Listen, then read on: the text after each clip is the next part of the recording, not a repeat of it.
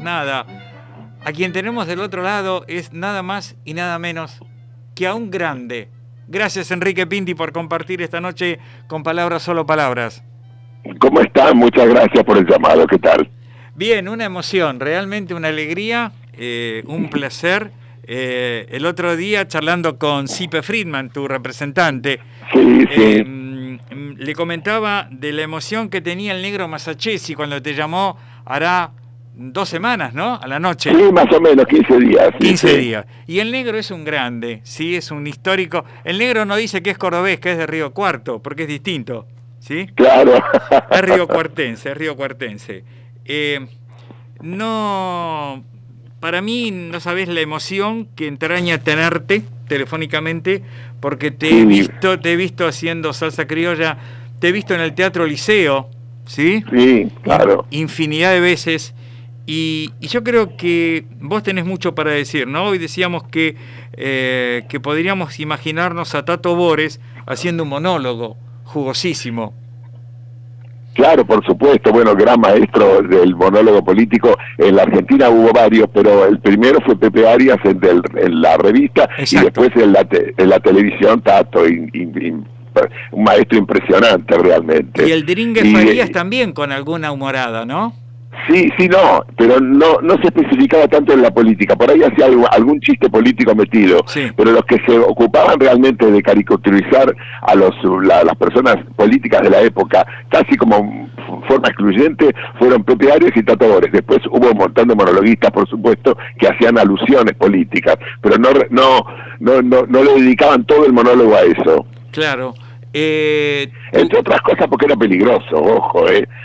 Porque realmente nosotros ahora estamos acostumbrados del 83 para adelante con un Sí. montón de, de, de- de matices y qué sé yo, a que hay absoluta libertad de expresión, ¿entendés? Pero yo nací en el año 1939, fui creciendo en épocas de dictadura, la democracia duraba dos, tres meses y después venía otro golpe militar y entonces había prohibiciones.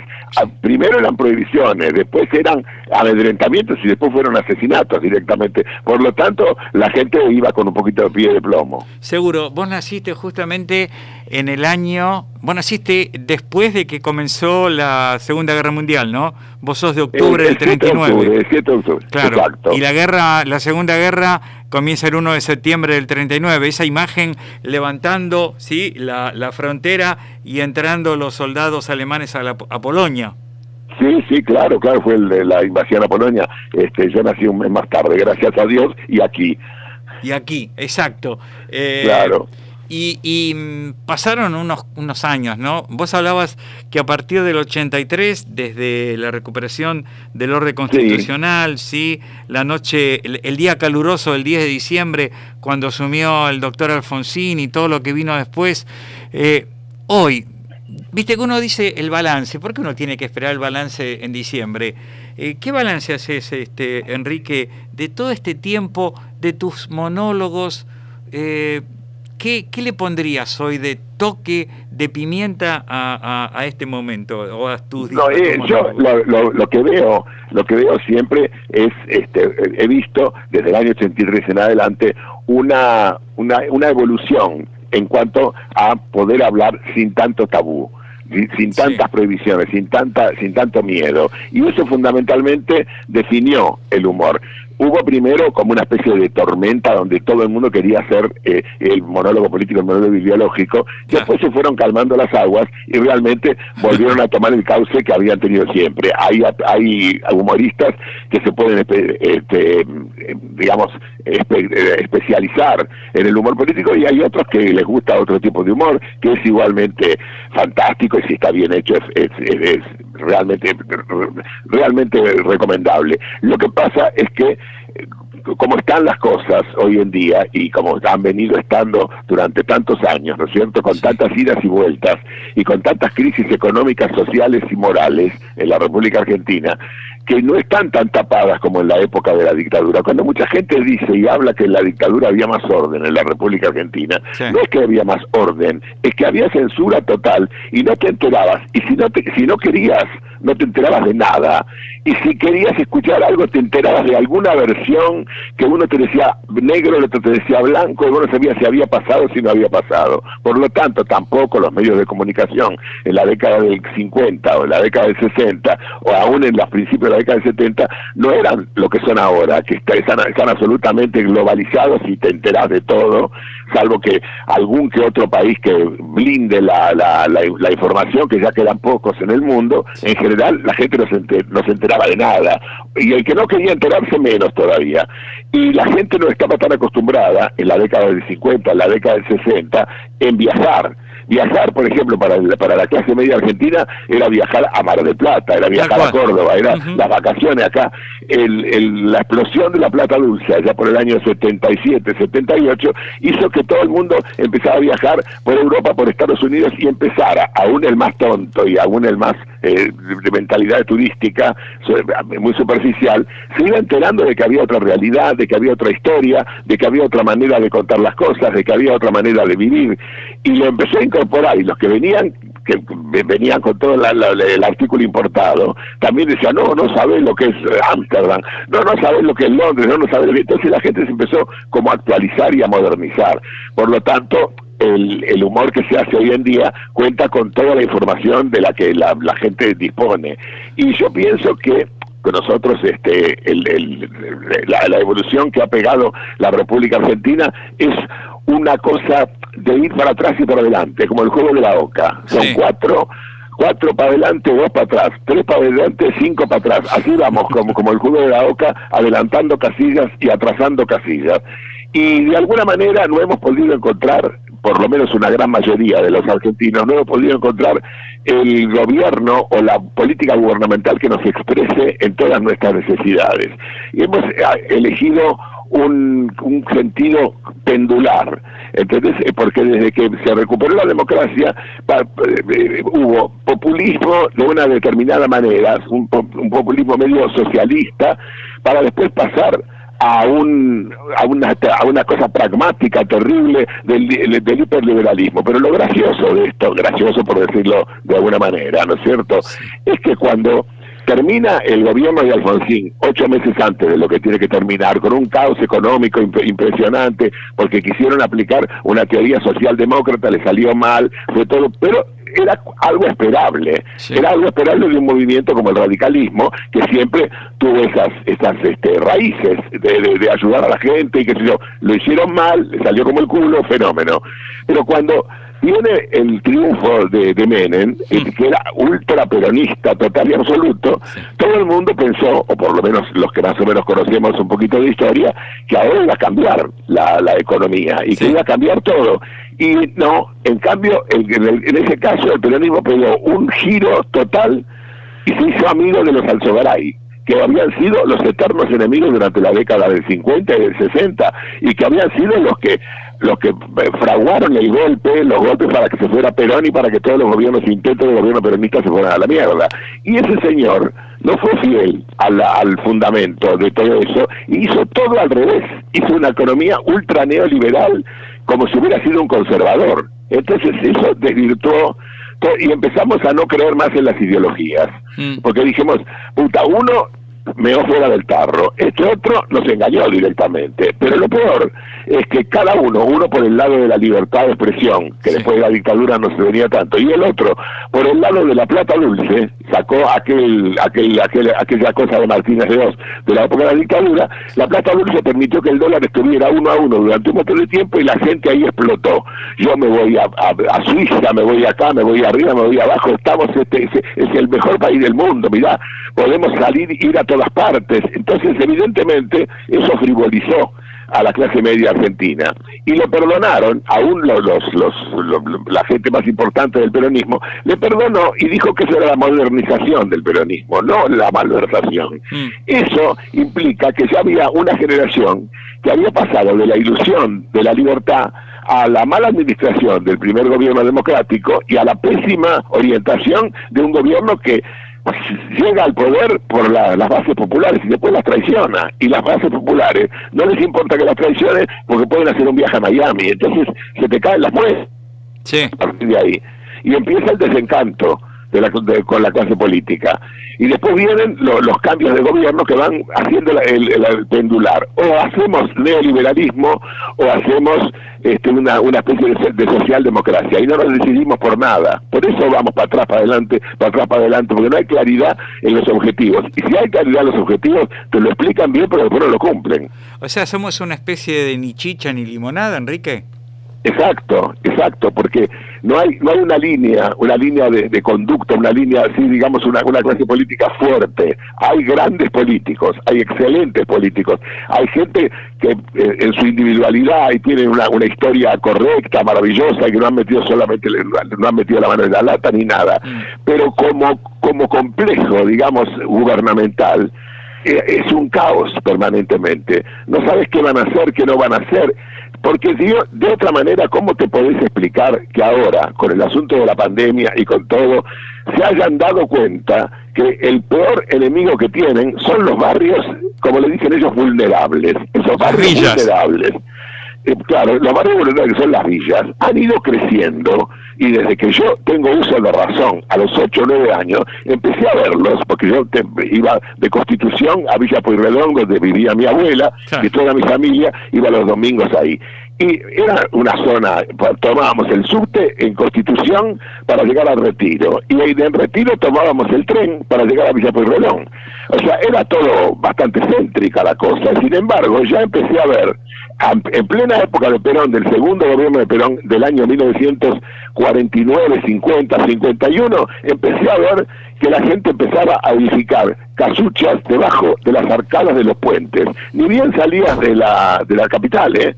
Y había un montón de gente que estaba apretujada con, ¿qué es esto? Porque era la nueva Argentina de Vito y de Perón, donde se hacían barrios modelo, que se hacían eso. Pero había gente que ya estaba totalmente fuera del sistema. Mi papá, que era un gorila, pero de aquellos, antiperonista total, decía, esos negros no quieren trabajar, por eso están ahí. Entonces, no, no nadie podía estar ahí por gusto, por no trabajar.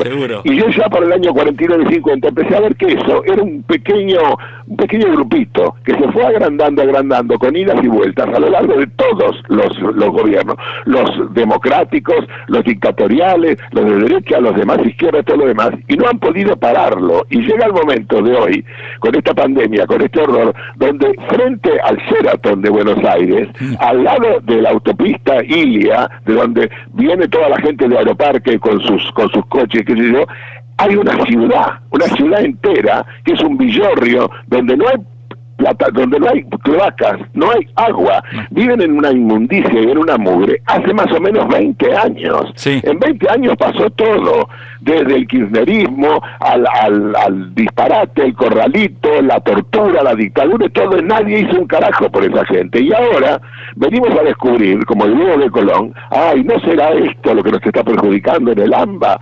Y sí, por supuesto, porque a nadie le importó un carajo de toda esa gente. Entonces, uno puede decir, pero como yo entonces soy un anarquista, no estoy de acuerdo con nadie. No, no, yo valoro la fuerza de los políticos, valoro eh, eh, eh, individualidades que son muy buenas, pero el resultado está a la vista. El resultado fue crear miseria. Entonces, Cristina Kirchner, los Kirchner hicieron un montón de cosas importantes desde el punto de vista social, pero dejaron el 30% de pobreza. Esta, vino después Macri, que a vamos a, recuperar todo, porque y dejó el 35% de pobreza. Mm. Ahora hay, hay que esperar porque Fernández tiene tres meses de, gestión con una pandemia encima. Veremos lo que hace, pero realmente esa miseria y ese horror que no merecemos lo tenemos que estar aguantando. Y claro, cuando se ponen en, en, evidencia por esto, apareció la pandemia y parecía que porque esta pandemia apareció, la gente empezó a tomar realmente conciencia de que hemos fabricado pobres y no tiene ningún sentido, porque fabricar pobres después de la Primera Guerra Mundial, la Segunda Guerra Mundial, la Guerra Civil Española, es más o menos explicable, pero acá no. Exacto, exacto. Vos sabés que vos estás contando eso y yo, que soy porteño, nacido en San Telmo, eh, me acuerdo de, no era una villa, pero era más o menos casuchas iguales en la, en la avenida San Juan y Chacabuco, Eh, y estaba, estaba cerrada con una puerta y al costado había una canilla sola. Y ahora, y ahora lo que vos decís, vinieron a descubrir, pero no digo los políticos, un montón de colegas míos descubrieron ahora que hay pobres, que hay gente que vive en la villa, no le dicen villa, viste, es como Borges le decía, no me diga invidente, dígame ciego. Claro, son, son villas. yo nací en la calle Entre Ríos y Brasil en, Constitución. Sí. ¿No es cierto? Era un barrio de clase media, pero la mayoría de la clase media media para abajo. Cerca de donde está hoy el Garrahan, más o menos. Sí, más o menos. Es, Entre Ríos y Brasil. Entre Ríos, la continuación de Callao, después del Congreso, se llama Entre Ríos, era barrio sur, ¿no es cierto? Sí. Y yo tenía, nosotros vivíamos muy bien, porque mi abuelo, que había, había tenía bodegas, era un tano que vino con plata de, de, Italia, ah. y instaló de, viñedos en Mendoza, en San Rafael, en un montón de lados, y tuvo como una especie de, buen arranque. Después se quedó en la ruina y todo, pero compramos un petit, compraron, yo no había nacido todavía, un petit hotel, un petit hotel Entre Ríos 1818, una casa con dos pisos, 14 habitaciones, patio garage donde mi abuelo tenía los los este, los escritorios de su empresa, etcétera, etcétera, etcétera. Mi papá era empleado del Ministerio de Obras Públicas, se casó con, con mi mamá que era la hija del Tano este, y todos más o menos teníamos una cierta teníamos garage, tenemos esto, mi papá tenía un auto, un Ford 1944, que era importante, ¿te das cuenta? Estábamos bien, éramos los más ricos de la cuadra pero yo recuerdo perfectamente, enfrente nuestro, en la vereda de frente, había una serie de conventillos, uno detrás del otro, que no parecían los conventillos de la década del 20, porque tenían una fachada distinta, tenían un balconcito, tenían un montón de cosas, pero en el comienzo de eso, que estaba entre el kiosco de la Vasca, que vendía cigarrillos, a una cuadra del Arsenal Fray Luis Beltrán, que estaban todos los milicos ahí, y en esa, en esa, este, digamos, en ese, pequeño eh, interregno que había entre el kiosco de la Vasca y el, el comienzo de los conventillos, había un conventillo conventillo realmente, donde vivía en un altillo de lata, de, de, de, zinc, de, lata, una señora que, que era, este, era doméstica, empleada doméstica, y que tenía un hijo, era una, mujer este, madre soltera o viuda, no sé qué corno era, y tenía un hijo de 14 años que era el lechero, el que iba, el que iba llevando el carrito del lechero con el coso, y vivían en un estado absolutamente, pero pero totalmente de pobreza, total. Es más, no tenían heladera, no tenían un corno y como se hicieron amigos también de, de, la asistenta que trabajaba en casa, eran amigos, yo no le pueden guardar por favor esto a, fulana, y nos guardamos la, la, carne que guardaba en la heladera, porque si no se le pudría los meses de verano. Entonces, yo recuerdo, y ya se hablaba en aquella época, estamos hablando del año, yo nací en el año 39, esto sería en el año 49-50, y hablábamos de la Nueva Argentina, hablábamos de todo, y en un lugar céntrico, porque era bastante céntrico el lugar, estaba una cuadra llena de conventillos directamente, donde la gente sí todavía se había abierto una fábrica, una fábrica de hielo, había un corralón al lado de casa, eran laburantes, había una fonda donde, pues, donde comían los laburantes del corralón y todas esas cosas, no era la, miseria que hay ahora, mm. pero evidentemente era sobrevaluado todo, ahí había miseria a la, vista de todo el mundo. Y, y ahora, Enrique, em, vos estás contando eso y me acuerdo también de San Telmo, la Boca. Sí, sí, claro. los conventillos. Yo soy hijo y nieto de italianos y mis abuelos cuando vinieron en el 25 Vinieron el Principesa Mafalda en el mismo barco que el año, unos meses después vino la familia de Bergoglio y volviendo a Italia se hundió en el norte de Brasil. Se hundió la Principesa Mafalda, claro. Exacto, se hundió, era famoso el Principesa. Eh, y yo me acuerdo que los conventillos de la Boca, ahí cerca de la, de la calle Necochea, histórica calle Necochea, donde estaban todas las cantinas, eh, estaba lleno de tanos y había, yo no sé si uno, a ver, yo no sé si uno se imaginaba otro mundo o los veía de otra manera, eh, con más espíritu, con más eh, ganas. y ahora vos vos ves, la veías a Ramona, el emblema Ramona, la mujer que murió los otros días. Claro, claro. O ves a los chicos ahí que... Y, y, por otro lado, ves grandes campañas, lavate las manos, hace aislamiento, tenés el barbijo. Y yo lo miro a algunos de mis colegas con cara de circunstancia y digo, ¿y dónde estaban ustedes? ¿O dónde estaba la dirigencia política que no lo vio? ¿O lo vio únicamente como mucha gente dice y como uno termina creyéndolo, que le iban a buscar para la época de los votos. ¿Qué, pasa en nuestro país, Enrique, con eso? Claro, es una cosa muy, muy difícil de explicar. Creo que la fuerza que tenían los inmigrantes que llegaron, a veces con una mano atrás y adelante, otra con unos radorritos, que se venían a buscar el futuro.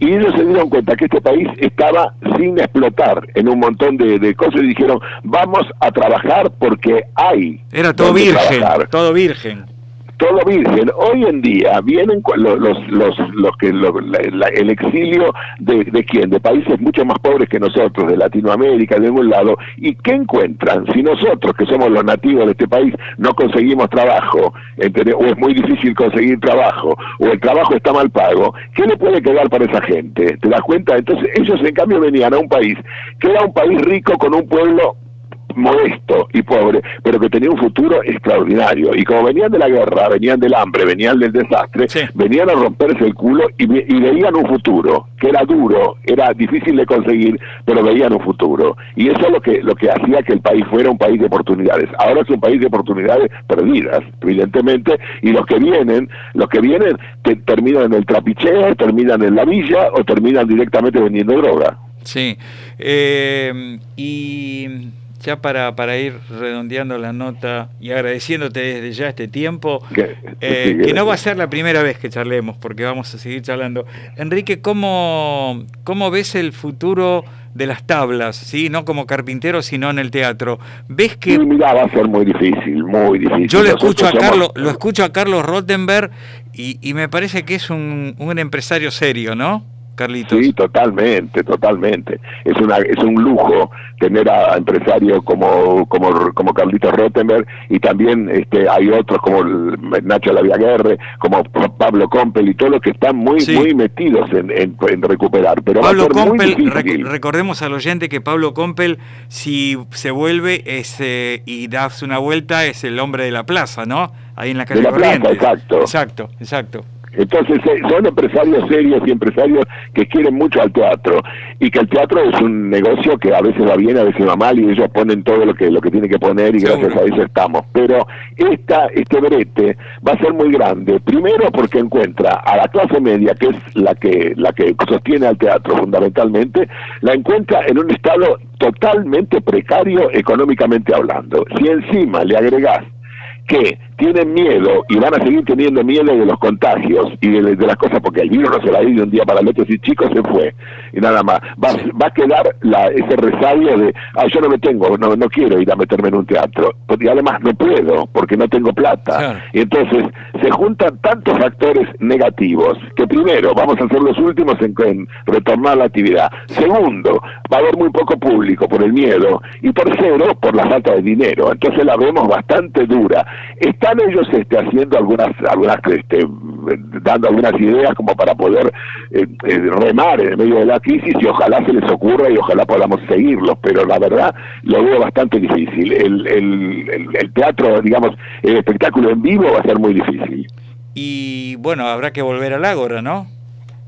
Claro, no, hay que, hay que, hay que, evidentemente hay que hacer de, de, alguna manera este, otras cosas y bueno, los medios audiovisuales ahora son muy grandes y a lo mejor podemos hacer algo audiovisualmente hasta que por lo menos pase un año, dos años, y no lo digo que va a ser para siempre, pero esto va a dejar una marca muy grande en la, en la actividad teatral. Estamos esperando que, que la cosa funcione y que, y que la gente vuelva, porque uno realmente cuando vos te preparas para lo peor, porque estás preparado para lo peor, después lo que viene siempre parece mejor. Sí, exacto, claro, es como que... Si te viene un ataque de optimismo, si salimos adelante, nosotros somos lo mejor y qué sé yo, después te empieza a ir como el culo y empezás a, deprimirte. En cambio así, si mira, esto va a ser difícil, de pronto se abre una cosa y pude, pude, pude, y este, ves la vida mejor. Seguro, seguro. Eh, ¿Qué vas a cenar, este Enrique, o ya cenaste? No, ya cené, cené a, las, ceno a, las 8 de la noche. Yo estoy acá haciendo la cuarentena en mi casa desde el 10 de marzo este, con un primo mío este, que se vino a vivir acá conmigo, que también es un hombre grande, y con una asistenta que está de lunes a sábado y que hace toda la, la prepara toda la, la casa y todo lo demás. Estoy haciendo, yo, yo soy diabético y tengo problemas de, de, diabetes complicados con algún problema renal, con un problema, así, estoy bastante cachuzo. Entonces, evidentemente, aunque estoy muy bien mentalmente y todo lo demás, es, complicado, por lo tanto tengo un régimen muy, no estricto, pero muy monótono, te das cuenta que es una cosa de, ir viendo no solamente las calorías y, la, cosa para adelgazar o para no adelgazar, sino que se cuide el riñón, que se cuide el corazón, que se cuide este, que se cuide el otro, así que estoy medio comiendo tipo hospital, pero bien, muy bien. Verdura, una presita de pechuga y mirando qué porcentaje de sodio tiene cada cosa, ¿no, Enrique? Sí, sí, no, eso tanto, nada, yo más o menos eh, es, bastante normal. No le puedo meter mucha carne porque me jode. Claro, este, No le puedo meter, y de vez en cuando tengo que poner pasta, una pasta deshidratada y todo, pero tengo que comerla. Y un arroz integral también tengo que tomarlo, tengo que tomar verduras y toda una serie de cosas. Es, bastante, bastante llevadero. Además, cuando uno ya, ya hace cierta pasa, pasa cierta edad, yo cumplí 80 años, voy para 81, y si vos ya este, este, tenés todo un desarrollo, etcétera, etcétera, etcétera, tampoco es lo mismo que si te agarra una cuarentena y te agarra un régimen a los 30 años. Tenés toda la vida por delante y dices, Dios mío, ¿ahora qué hago? Yo ya me comí todo lo que me tenía que comer, yo ya, ya hice todo lo que tenía que hacer, hice toda una, una serie de cosas y bueno, ahora este, despacio. Vos decís 81 pirulos y no los pareces para nada. Tenés no, para nada. Para, nada. Además vos hablabas del humor y yo me vuelvo a, recordar un gran programa de televisión que era la noticia rebelde con Carlitos Abrevaya, Castelo, el petizo Ginsburg. Eh, repeto, eh, y esto lo digo así como un dejo de bronca, ¿no? Qué mal que están los medios de comunicación hoy, ¿no? Qué, farandulesco que se hace todo. Los noticieros, me acuerdo cuando yo era chico, el único noticiero que se veía era el reporter eso, ¿te acordás? Sí, claro, claro. Que iba, iba en Canal 11, era media hora, y era media hora de noticia. Hoy, eh, entre Mulberger, entre Moria Kazán y entre la maquinita esa que te sirve, rellenan todo como grandes desorientadores de la realidad, ¿no? Me parece. Sí, es una cosa rara, porque realmente son los noticieros se han convertido en magazines. Exactamente. Porque eh, antes estaba el magazine, que el magazine sí te decía el problema de la, noticia policial del día, el, estreno cinematográfico o el escandalete cinematográfico metido con la temperatura y todo era magazine. El noticiero era noticiero. Exactamente. Para, para, para, para, notificarte de lo que pasaba acá y en el mundo. Muy pocos de esos quedaron. y lo que son todos magazines, y te aburre porque está muy en todos lados, el escándalo de la semana en todos lados, es terrible es, absolutamente terrible. Yo veo mucho el Volver, porque en el canal Volver están las cosas que realmente me gustaban y, las vuelvo a ver. Seguro. Enrique Pinti, eh, un placer. Un, la verdad, eh, para palabras, solo palabras, que tenemos 15 años al aire acá, eh, charlar con vos es un una verdadera emoción. Sería más o menos como juntarlo a Antonio Gansalla y a Carlitos Perciabal acá en la mesa, ¿no? Pero Carlitos Perciabal le decía, Carlitos decía, hay un mundo mejor, pero es caro. Es carísimo. es carísimo. Nos quedamos en privado, Enrique, y gracias por este tiempo. Y seguimos con la, con la música de Fellini y en la y en la Fontana de Trevi. Nos quedamos en privado, Enrique. Gracias por este tiempo. Gracias. un beso grande. Gracias, gracias.